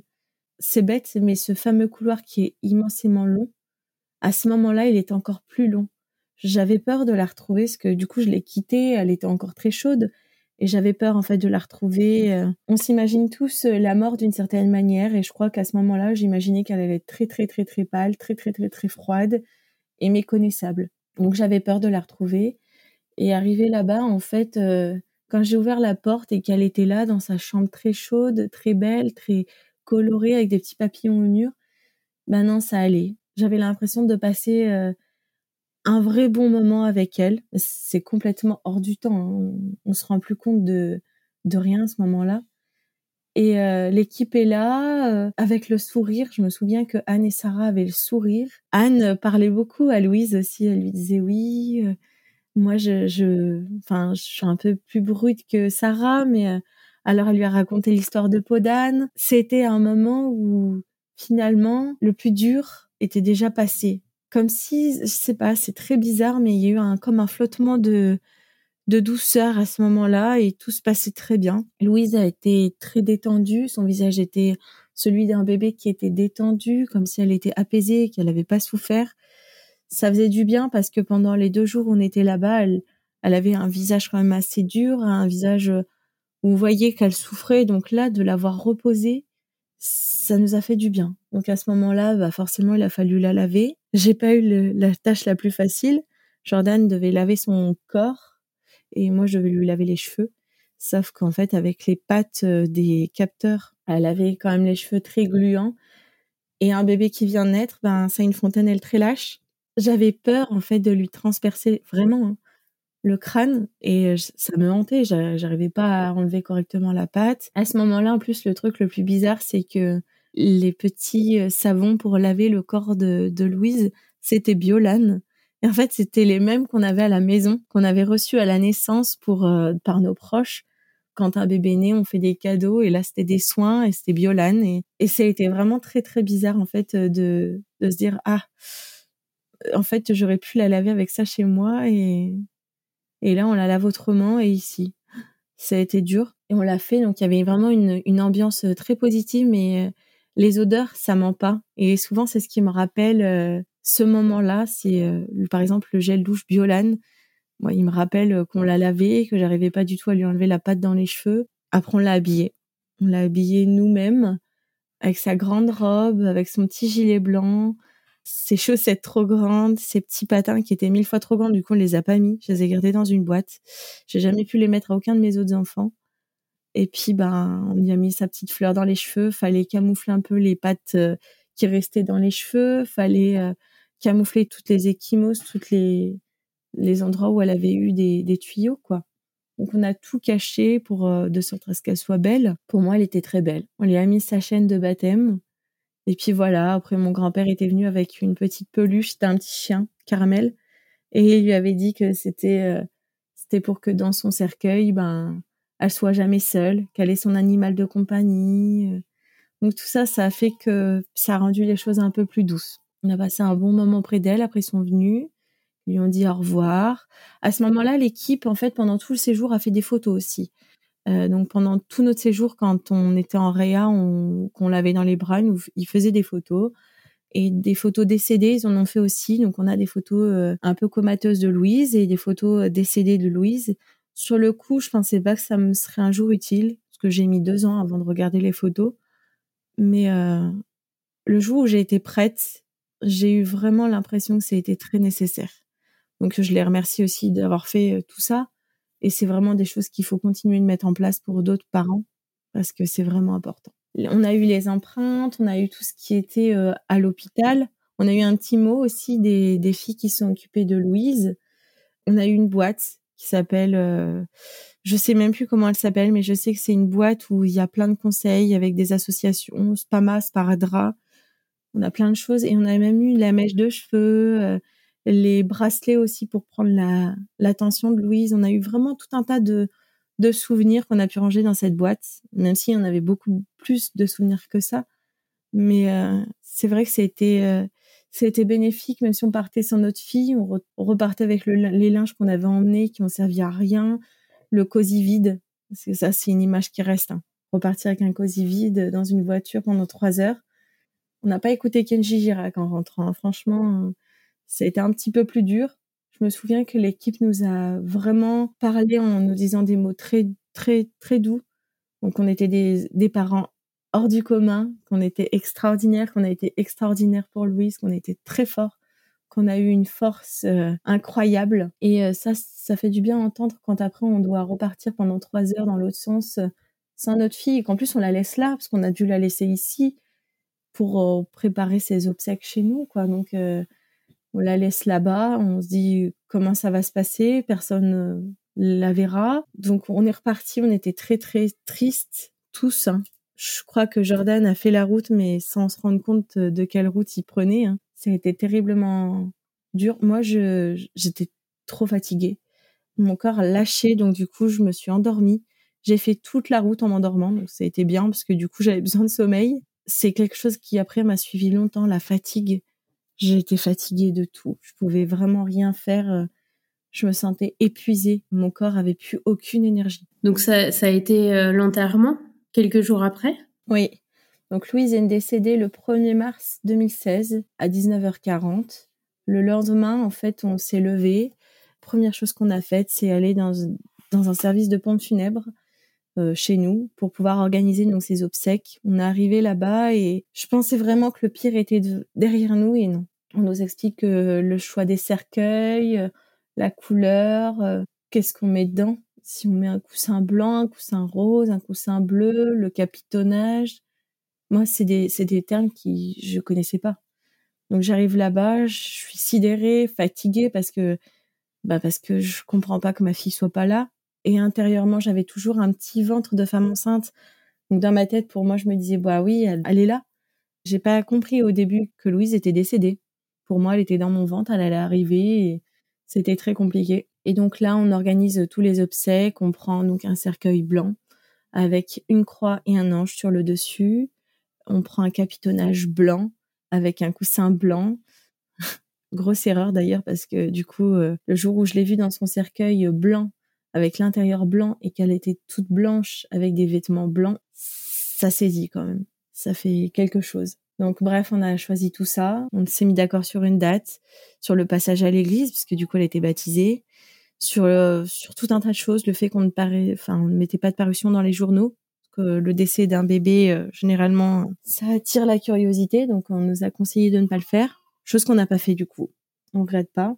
Après, il a fallu euh, donc aller voir le, presbytère de notre région pour pouvoir euh, ben, organiser la cérémonie. Ils étaient très très gentils. Il y a eu une, euh, une sorte de, douceur dans leurs mots que j'ai jamais retrouvé nulle part en fait.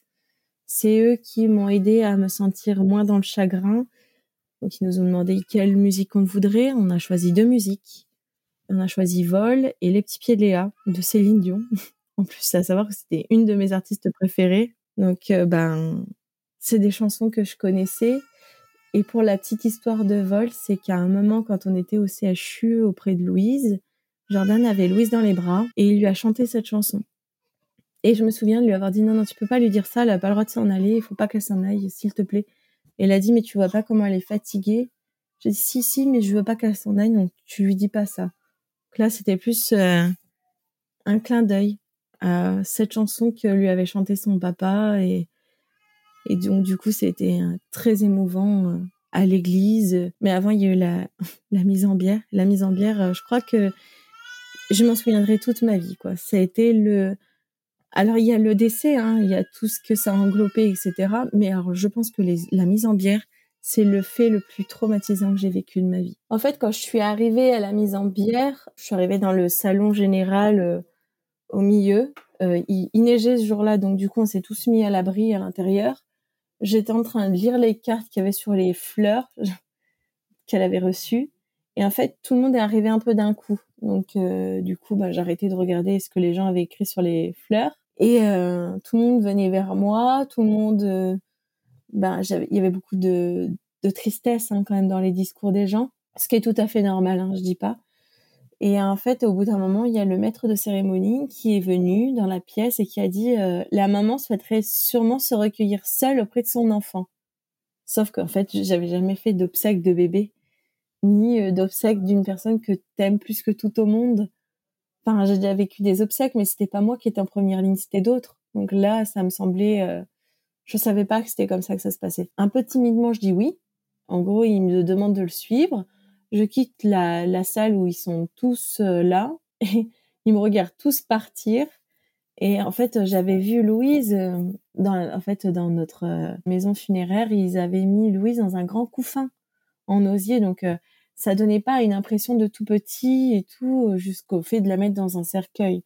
C'était plutôt joli. Ça faisait très enfantin, enfant qui dort quoi. Et quand je suis arrivée là-bas, il m'a laissé devant la porte, elle était entrouverte et euh, lui, il est, il est parti, il m'a laissé un peu d'espace et moi j'ai ouvert la porte. Et à ce moment-là, je l'ai découvert en fait dans son petit cercueil blanc, tout petit. Et je sais pas, cette image m'a m'a vraiment fait beaucoup de mal. Donc du coup, j'ai mon corps qui a à nouveau lâché, mes jambes m'ont cédé et du coup, euh, je suis arrivée vers Louise, je rampais jusqu'à elle pour euh, j'avais plus de force pour me mettre sur mes jambes, j'étais par terre et j'arrêtais pas de pleurer, incapable d'ailleurs de me mettre plus en hauteur pour pouvoir la voir, etc. je pleurais sur, euh, a été posée sur deux bancs en bois et je pleurais sur les bancs en bois. J'arrivais pas à me mettre debout. Je me disais c'est pas possible. Pourquoi moi? Pourquoi ça m'arrive? Alors c'est bête, hein, c'est très égoïste, hein, mais à ce moment-là, on se demande pourquoi ça nous arrive à nous, hein. parce que c'est juste pas possible d'arriver à un endroit. le 25 février, j'accouche, tout se passe bien. Le 1er mars, elle s'en va. C'est très dur à encaisser, mais dans ma tête, elle était toujours là.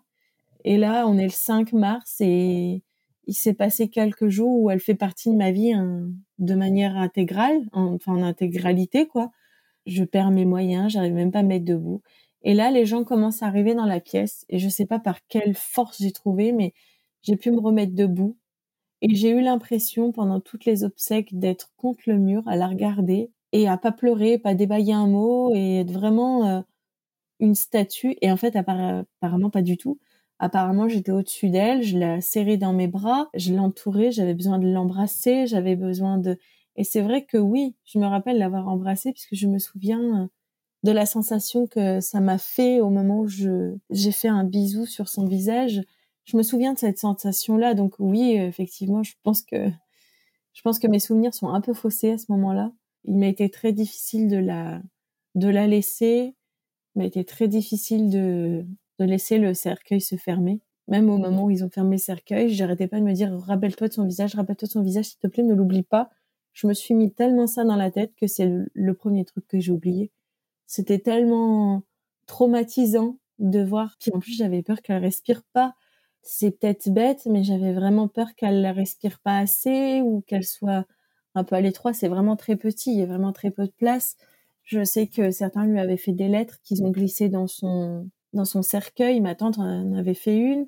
Ma belle-sœur, euh, la grande sœur donc de mon chéri, euh, lui avait fait euh, un petit truc trop mignon déco avec ses dates, son poids, son prénom.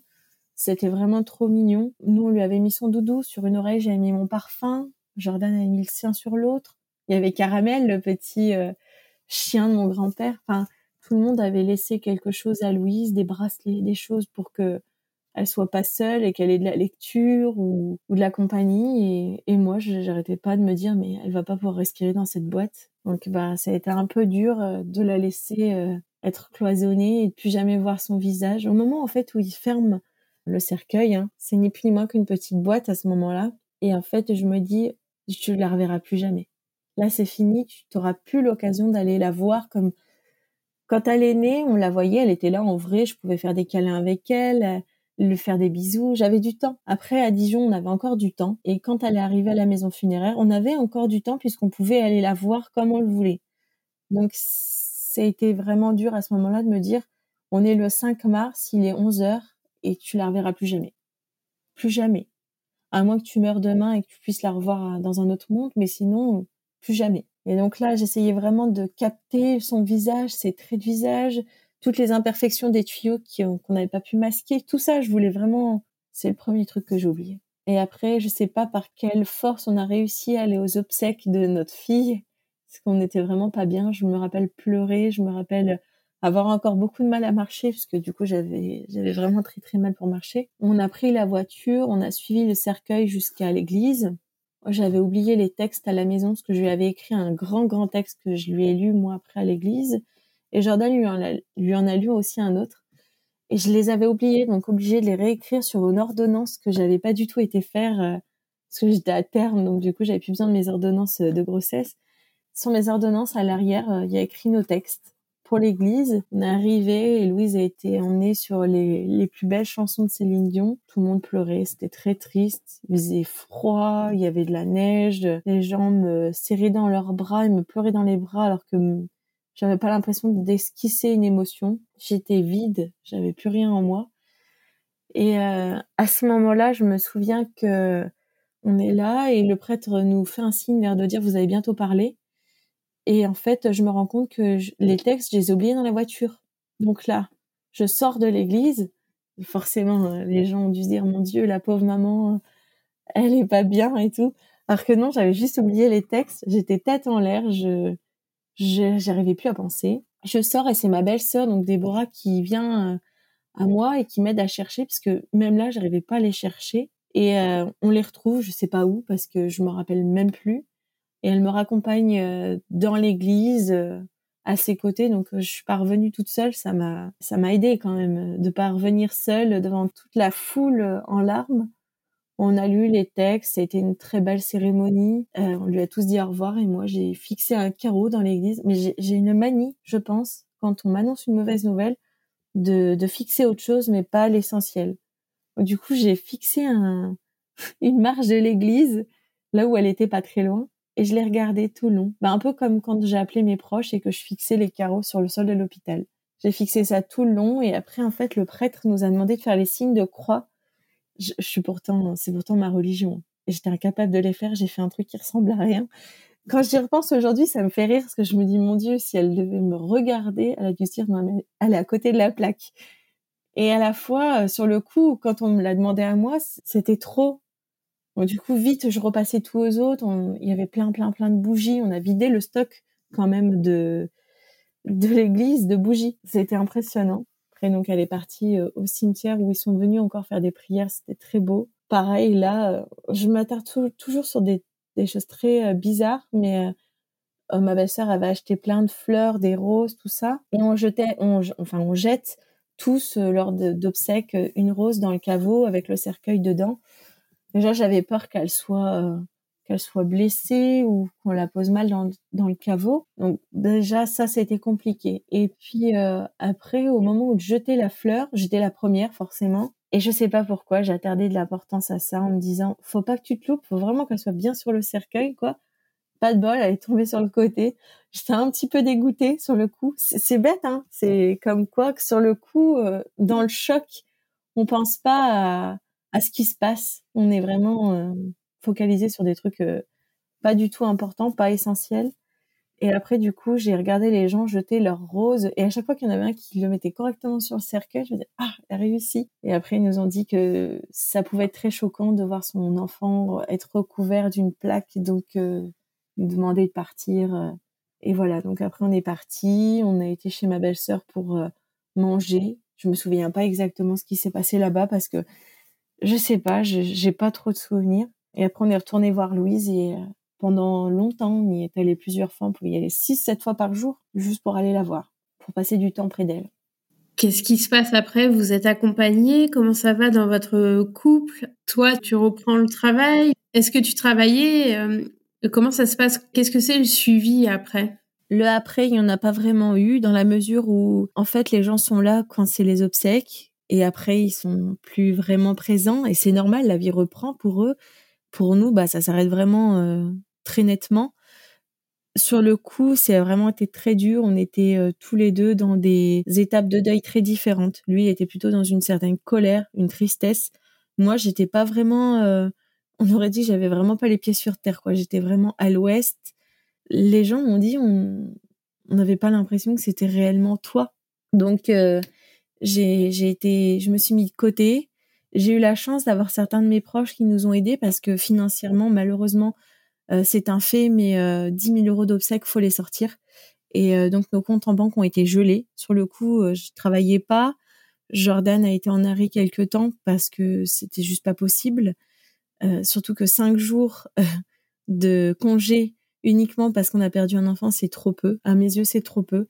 Donc on a demandé à notre médecin de faire un arrêt à, à Jordan pour euh, le décès de notre fille. On n'était vraiment pas bien. Hein. Et il a dit, je, vous mets je te mets un arrêt de d'une semaine, pas plus. Donc avec le congé paternité, plus les cinq jours, plus les une semaine, Jordan a pu avoir à peu près un mois. Qu'on était un mois à la maison à faire les allées et les venues euh, vers Louise. Et après, il a repris. Et euh, c'est quelque chose qu'il m'avait confié le jour où il est rentré de son premier jour de, travail. Il m'a dit, euh, en fait, il avait emmené un cadre avec deux photos de Louise. Il m'a dit, j'ai passé ma journée à regarder ce cadre-là. Toute la journée, j'ai rien fait. Et euh, à ce moment-là, je me suis dit, mon Dieu, mais comment ça va se passer ce qui va avoir la force de, de pouvoir euh, reprendre le boulot correctement. J'étais inquiète aussi pour lui. À la fois, moi, je n'avais pas encore réalisé qu'elle était décédée. Pour moi, elle allait arriver, j'allais accoucher, euh, je savais ce que c'était en plus, donc euh, je sais pas, c'était bizarre. Et un jour, déjà, nos proches ont été là. Hein. Mon beau-père, ma belle-mère, ma grand-mère, ma tante. Enfin, je vais pas tous les citer, mais ils ont tous été là Même ma belle-sœur m'a fait des pleins de courses des fois. Hein. Je pense qu'elle savait qu'on n'avait plus rien du tout à manger et à la fois on n'avait pas faim. On mangeait plus parce que j'ai perdu beaucoup de poids à cette époque-là. En fait, tout est hors du temps. Il y a comme si c'était sur pause. Et vraiment, c'est un sentiment réel à ce moment-là. Mais du coup, ouais, elle nous a fait quelques courses. On a eu de la chance d'avoir nos proches à ce moment-là parce que sinon, sans eux, lui, comment on serait plus là Et euh, petit à petit, on a pu avoir un petit peu euh, des moments où on a pu ressortir, etc. Mais je me souviens que un jour, j'étais au téléphone avec ma meilleure amie. On parlait et je lui dis, euh, tu te rends compte, ma belle-mère, elle a perdu sa petite fille. Et là, elle m'a dit, oui, oui, mais Laura, sa petite fille, c'est ta fille. Et je dis non mais t'entends, elle a perdu sa petite fille, la peau, elle a vraiment pas de chance, tout. Et j'étais focalisée sur ma belle-mère, mais vraiment. Et là, elle me dit Laura, je vais te le répéter, je sais que ça va te faire de la peine, mais sa petite fille, c'est ta fille à toi, c'est ta fille, c'est Louise. Louise, elle reviendra pas. Hein. Et là, je me mets à pleurer. Et je crois que c'est le jour où j'ai compris que, ben, effectivement, Louise, elle reviendra jamais. Et euh, j'étais au téléphone avec Amélie et je me mets à pleurer les larmes de mon corps. Elle habitait euh, à 40 minutes de chez moi. elle me dit, écoute, bouge pas, on reste au téléphone, je, je viens. Je, je vais pas te laisser et tout. Donc elle est venue. Elle est restée avec moi tout le long au téléphone. Je pleurais, ça devait, ça devait être beau. On devait rien comprendre à ce que je disais, mais elle est restée. Elle est restée toute la soirée. Elle nous a amené à manger, tout ça. Heureusement qu'elle était là aussi à ce moment-là. Puis après, bah, le temps a passé et c'était un petit peu plus dur parce que chaque jour, on se réveille avec le, le sentiment que, bah, elle est vraiment plus là, elle reviendra plus jamais. Et tous les jours, on se réveille et on reprend ce, ce rôle-là, cette lourdeur sur les épaules. C'est ça qui est le plus dur. Après, moi, j'ai dû retrouver du boulot, j'ai, j'ai tout réinventé dans ma vie, j'ai changé de coupe de cheveux, j'ai déménagé, on a déménagé au bout d'un mois parce que euh, c'était pas possible de vivre dans une maison où, où il y avait la chambre de notre fille qui attendait là. Je passais mon temps dans sa chambre, je dormais dans sa chambre. Je sortais tous ses habits un par un tous les jours. Je jouais même avec ses jouets, hein, c'est pour dire j'avais l'impression de passer du temps avec elle alors qu'elle était pas là et et je devenais de plus en plus folle avec ça. Et un jour, Jordan m'a dit, c'est plus possible, on peut pas continuer comme ça. On va déménager. Donc, on a déménagé alors qu'on avait plus un sou.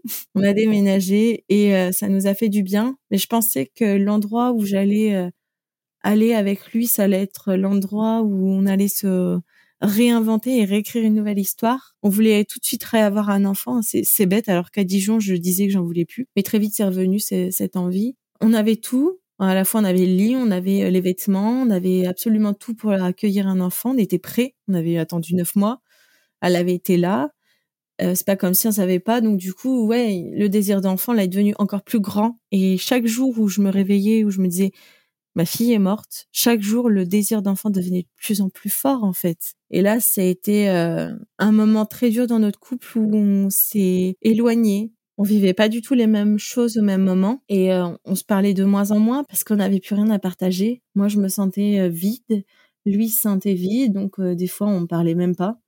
Ça a été une période très difficile et en plus, quelques mois après, on a été reconvoqué par le CHU pour revenir là-bas pour euh, savoir réellement ce qu'avait notre fille et pour mettre un vrai mot sur sa maladie. Donc c'est à ce moment-là qu'on a su euh, que Louise avait euh, une maladie qui s'appelle la citrullinémie de type 1 et qu'on était tous les deux porteurs de cette maladie, qu'on avait très peu de chance d'avoir des enfants en bonne santé. Donc là, c'était une grosse claque. Ils nous ont parlé de la PMA. Moi, je voulais m'inscrire tout de suite. Hein. J'avais cette envie de d'avoir un enfant très vite, même si ça allait être long. Je le savais. Et euh, Jordan, pas du tout. Voulait pas du tout de PMA. Donc, euh, ça a été compliqué parce que du coup, j'avais cette peur euh, d'engager une grossesse naturelle pour que ça se solde à nouveau par un décès. Et j'avais l'impression qu'on s'entendait plus du tout. Mais on était toujours assez bienveillants l'un envers l'autre. On faisait attention à ce que l'autre pouvait ressentir. On était attentifs malgré tout. Quand quelqu'un nous parlait quelque chose qui nous blessait, et je le fais encore d'ailleurs, on connaît l'autre et on sait si ça va fonctionner, s'il a de la tristesse, s'il est bien, Franchement, aujourd'hui, je connais Jordan tellement par cœur qu'il a même plus besoin de me parler. C'est aussi dans cette dans ce silence-là que finalement je l'ai connu différemment. Et euh, aujourd'hui, il a plus besoin de me parler. Je sais très bien ce qui se passe dans sa tête. Au moindre chose, je, le vois, je le sais. D'ailleurs, à Dijon, on n'a pas beaucoup parlé, lui et moi, on a très très peu parlé. Et pour autant, on a toujours été sur la même longueur d'onde. Donc finalement, c'est pas le, le fait de pas se parler qui fait qu'on s'entend plus ou quoi, c'est que ben on vit des choses différentes et il faut accepter que l'autre vive quelque chose qui ne soit pas ce qu'on vit nous. Un jour, on m'a dit une chose et ça m'a aidé parce qu'au début, j'avais besoin que les gens aillent voir Louise aussi souvent que moi. J'avais besoin que les gens parlent aussi souvent que moi. Et il y a un jour, il y a quelqu'un qui m'a dit, tu sais, les gens pourront pas vivre les choses comme toi. Je dis ouais, mais quand même, ils l'ont connu. Oui, ils l'ont connu.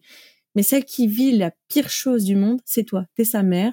Vous êtes ses parents, donc le père, la mère il y a que vous qui portez ce, cette douleur encore plus fort euh, que n'importe qui d'autre. Et en fait, de savoir que je vivais quelque chose de plus dur que mes proches, je les ai laissés tranquilles, je leur ai moins imposé le fait d'aller là-bas, euh, ça a été plus doux. Après, je leur ai laissé vivre leur relation avec elles. Et plus je leur imposais plus ma vision, quoi. Et vous vous êtes fait euh, aider, accompagner pendant tout ce temps après ou pas? Moi, très vite, j'ai voulu revoir un psy parce que j'ai toujours été habituée à avoir des psys. Et, du coup, ben voilà, je, Jordan, non. Après, on a entamé quand même un certain suivi avec une psychologue en libéral où on y allait des fois tous les deux. Ça l'a pas forcément aidé. Hein. Je vais pas mentir, euh, il l'a plus fait pour moi que pour lui. Donc après ça, bon bah j'ai laissé les choses se faire et je l'ai laissé aussi trouver euh, le, le truc qui ferait qu'il se sentirait mieux. J'ai arrêté aussi de lui imposer ma façon de voir les choses. J'ai vécu mon truc avec mes psys, tout ça. Et lui, je l'ai laissé vivre un petit peu euh, ce qu'il avait à vivre aussi. Et donc par la suite, euh, toi, tu as la volonté euh, d'avoir une deuxième grossesse. Comment ça se déroule? Ça se déroule très mal.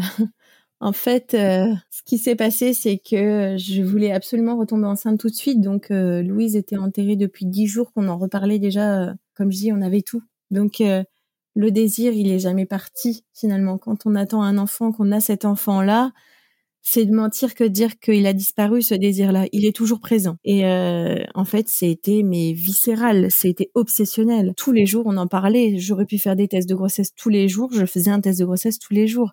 Je devenais complètement folle, mais vraiment. Hein. C'est, j'en rêvais la nuit. Dès que j'allais dans un magasin et que je croyais croiser une femme enceinte, j'avais envie de lui faire les pires misères du monde. Hein parce qu'elle avait ce que j'avais pas.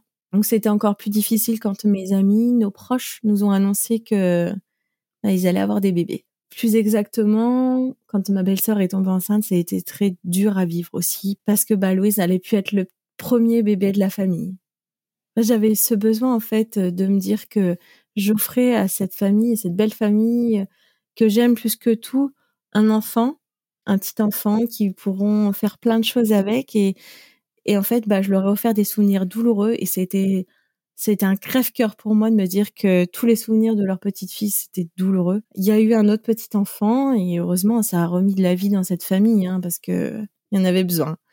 On en avait vraiment tous besoin. Sauf que bah nous on l'a vraiment pas bien vécu pour le coup. Ça a été plus dur. Je dis pas que j'ai eu une un comportement adapté à ce moment-là, hein, mais j'ai fait avec ce que je pouvais et avec ma tristesse à moi et voilà, c'est ça a mis beaucoup de, conflits dans nos vies. Jordan aussi l'a pas bien vécu, hein, je vais pas mentir, j'étais pas la seule à vivre les choses, hein. mais euh, voilà, ça s'est fait comme ça. Et après, donc voilà, euh, tout le monde a repris un petit peu. Et moi, ça faisait 16 mois que j'enchaînais les fausses couches. Euh, j'en ai fait trois après Louise, encore. Là, par contre, ça devenait de pire en pire, je pense. J'avais l'impression que la maternité, c'était pas pour moi. Que finalement, bah, c'était fini. J'avais, j'avais eu mon rôle. J'avais tiré ce que j'avais à tirer de ma vie. J'avais 22 ans à ce moment-là.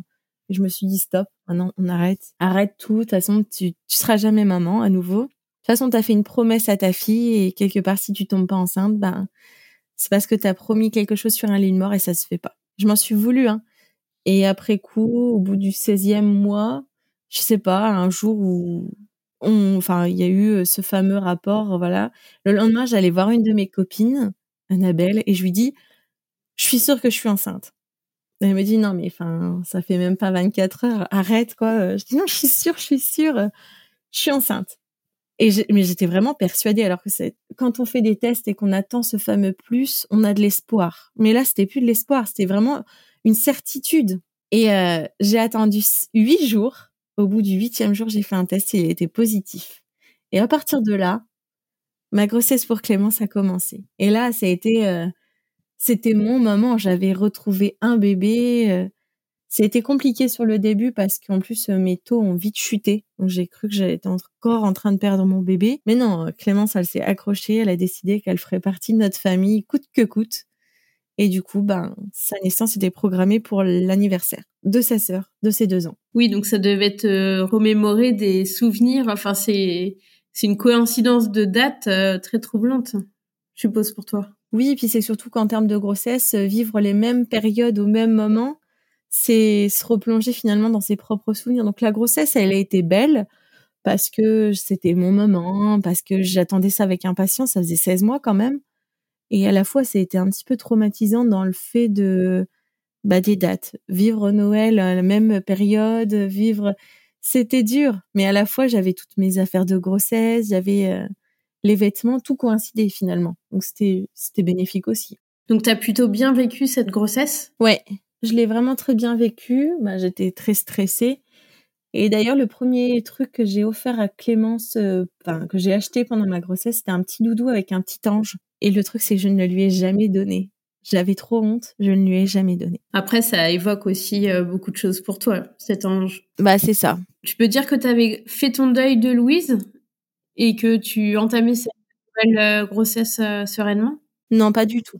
Vraiment, j'avais pas du tout fait mon deuil. D'ailleurs, pendant toute mes gros, enfin toute ma grossesse pour le Clément, j'ai été suivie par la pédopsychiatre de notre hôpital. J'ai été suivie par un psy. J'ai été suivie vraiment en général. Hein. J'avais vraiment besoin. Euh, j'arrivais pas à comprendre que j'allais pas avoir Clément. J'allais avoir. Enfin, dans ma tête, c'était Louise qui revenait. Hein, donc euh, c'était très compliqué. Et à la fois, plus ça a pris du de la place, plus elle a pris de la place, et plus elle se l'est faite toute seule finalement sa place. Donc quand elle est née j'ai eu un très bel accouchement qui était très rapide là aussi. Je suis arrivée à l'hôpital à 2 heures du matin, j'ai accouché à 4 heures. Hein, euh, et euh, ça se passait plutôt bien. Bon, pareil, j'étais hospitalisée souvent parce que j'avais des soucis de santé. Euh, j'en ai eu à chaque grossesse, donc de toute façon, voilà. La naissance s'est très bien passée. J'ai eu une équipe géniale. J'ai eu une, une sage-femme pour mettre au monde Clémence. C'était la meilleure amie de ma sage-femme qui a m'a accouché pour Louise. Elle connaissait notre histoire. Il y a eu beaucoup de symboles comme ça qui ont fait que cette naissance a été. Euh, d'ailleurs, quand Clémence est née et qu'elle a poussé son premier cri, qu'on me l'a posé sur le ventre, tout le monde a pleuré. Et euh, je me souviens avoir eu un petit moment de recul pour me dire euh, c'est Clémence, c'est Clémence. Enfin, j'avais peur en fait parce que j'avais peur de revoir Louise à travers Clémence. Et bien sûr qu'elles se sont ressemblées, c'est des sœurs, donc forcément qu'elles elles se ressemblaient énormément. Mais au moment où j'ai ouvert les yeux et où je les regardais, pour moi, il y avait, il y avait Louise et Clémence. Donc maintenant, Clémence avait sa place. Mais il a fallu neuf mois et, et du coup, euh, une minute pour que je sache que c'était elle. Hein. Donc un super cadeau. Et là, pas de problème au niveau euh, de santé pour Clémence? Non, rien. Elle n'a jamais eu aucun souci de santé et vraiment, heureusement. Elle a toujours été un bébé très souriant, très euh, facile. C'était euh, franchement quand je l'ai eu dans ma vie, Clémence a ramené de la joie. souvent je lui dis, souvent je dis à Clémence que avant elle j'étais triste et après elle j'ai plus jamais eu de chagrin. J'avais pas fait mon deuil non plus hein, à ce moment-là. Il m'a fallu euh, bah, cette dernière année pour euh, arriver à commencer à faire un deuil, qui sera jamais fini en vrai. Hein. Mais ça va. Je me sens beaucoup mieux maintenant. Je me sens complète avec mes enfants c'est vraiment elle qui aura apporté vraiment la joie et le sentiment de servir à quelque chose, le sentiment de pas être n'importe qui. Et en fait, ce qui me fait du bien, c'est que maintenant Clémence a grandi, elle va avoir 4 ans, et c'est elle qui m'en parle. C'est elle qui me dit euh, comment elle était. Est-ce qu'elle souriait beaucoup? Est-ce qu'elle aimait le bain? Et ça, c'est peut-être pas grand-chose, mais du fait d'en parler de moins en moins avec les gens autour de moi et d'avoir quelqu'un qui est vraiment vecteur de de, de cette discussion, bah ça m'aide. Et Clémence, elle a aidé vraiment tout le monde. Hein. Dans notre famille, elle a aidé mes proches en général. Tout le monde imagine un petit peu ben, Louise à travers Clémence. Et tu fais vivre euh, Louise de toute façon auprès de, de tes filles aussi via des photos. Euh. Ouais. Et puis même toi, tu dis que tu as quatre enfants. Oui, toujours. Même quand on me pose la question, et puis même euh, dans les sites, par exemple, vous avez combien d'enfants? Je mets toujours Louise, même si ça sert pas forcément à grand chose, mais moi je sais, j'ai ma conscience pour moi que voilà. J'ai eu Clémence, c'était vraiment une grossesse énormément voulue. Après j'ai eu Salomé, qui était une grossesse surprise. Elle a apporté énormément de joie dans notre vie, et euh, j'avais ce sentiment de de pas être complète. Et à travers Romy, qui est née euh, il y a dix mois, bah ça y est, je me sens complet avec mes quatre enfants avec Louise qui a sa place, qui est vraiment toujours dans notre quotidien, Clémence qui est le petit rayon de soleil de la maison, Salomé qui est le petit clown et puis Romy qui est la petite pépite, le petit joyau, le, dernier petit membre euh, qui manquait en vrai. Et donc maintenant, comment tu te sens en tant que maman? Et là, donc, tu avances dans ton deuil, comme tu disais, mais aujourd'hui, euh, comment tu te sens et euh, qu'est-ce qu'on peut te souhaiter pour la suite? Aujourd'hui, je me sens mieux. Il y a des jours avec, il y a des jours sans, forcément. Il y a des dates qui rappellent certains moments qui sont plus douloureux et d'autres fois où bah, j'ai l'impression qu'elle est là et qu'elle me pousse vers l'avant justement. Aujourd'hui ça va parce que j'ai un rôle de maman avec du coup quatre enfants. J'ai vécu beaucoup de choses, j'ai une expérience qui est assez significative sur euh, ma maternité et donc du coup je suis confiante par rapport à ça. Je me sens bien parce que je je maîtrise. Là où avant j'étais dans l'incertitude ou quoi, là je l'ai pas et je me sens bien comme ça du coup, c'est quand même beaucoup plus doux à la maison. Pour mon deuil, c'est différent. Je me laisse encore euh, un suivi psy toutes les semaines qui m'aide énormément. Et euh, puis après, ben, je fais comme je peux. J'ai certaines clés en main pour euh, éviter les jours où ça va pas, de sombrer trop bas. Et, et je fais tout comme je peux. Je m'impose rien parce que sinon. J'ai une dernière question. Est-ce que tu as des ouvrages que tu aurais lus ou des conseils si des personnes sont dans le même cas que toi? Des parents ou même de l'entourage de personnes qui auraient perdu leur enfant? Alors moi j'ai un ouvrage dans lequel en plus j'ai apporté mon témoignage, c'est Parents orphelins de Sophie Nanteuil, qui aide vraiment en général sur toutes les personnes qui ont pu vivre ce deuil de près ou de loin, hein, même la famille. Il y a des exercices de méditation, de yoga, il y a des conseils aussi juridiques. Enfin vraiment, il est très complet, c'est une vraie bible. En termes d'ouvrage un peu plus général, ce qui m'a le plus aidé, je crois que c'est L'instant de vivre de Laetitia Lick, je crois. Celui-là, été celui qui m'a vraiment le plus aidé. Deux petits pas sur le sable mouillé aussi. Et les livres d'Ingrid Chauvin. Il y en a très peu, hein, en vrai, mais euh, une fois qu'on a trouvé celui qui nous va, faut le lire et le relire et pas hésiter à en parler autour de soi comme moi je l'ai fait avec Instagram, ça m'a aidé. En tout cas, euh, merci. Je mettrai euh, tous les liens des livres euh, en note de l'épisode. Merci vraiment infiniment de t'être dévoilé et d'avoir raconté cette terrible épreuve. Bravo pour ton courage et le courage de ton conjoint, de votre famille et pour ta résilience. Vraiment, c'est c'est admirable, encore bravo. Et je pense que vous pouvez être fiers de votre belle famille, de votre euh, donc euh, grande famille même, famille nombreuse on peut dire maintenant. Et merci encore.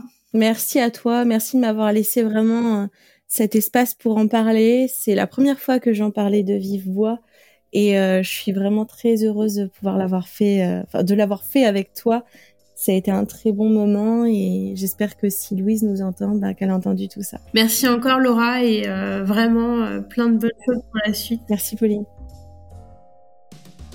Si vous entendez ce message, c'est que vous avez écouté l'épisode jusqu'au bout et je vous en remercie grandement.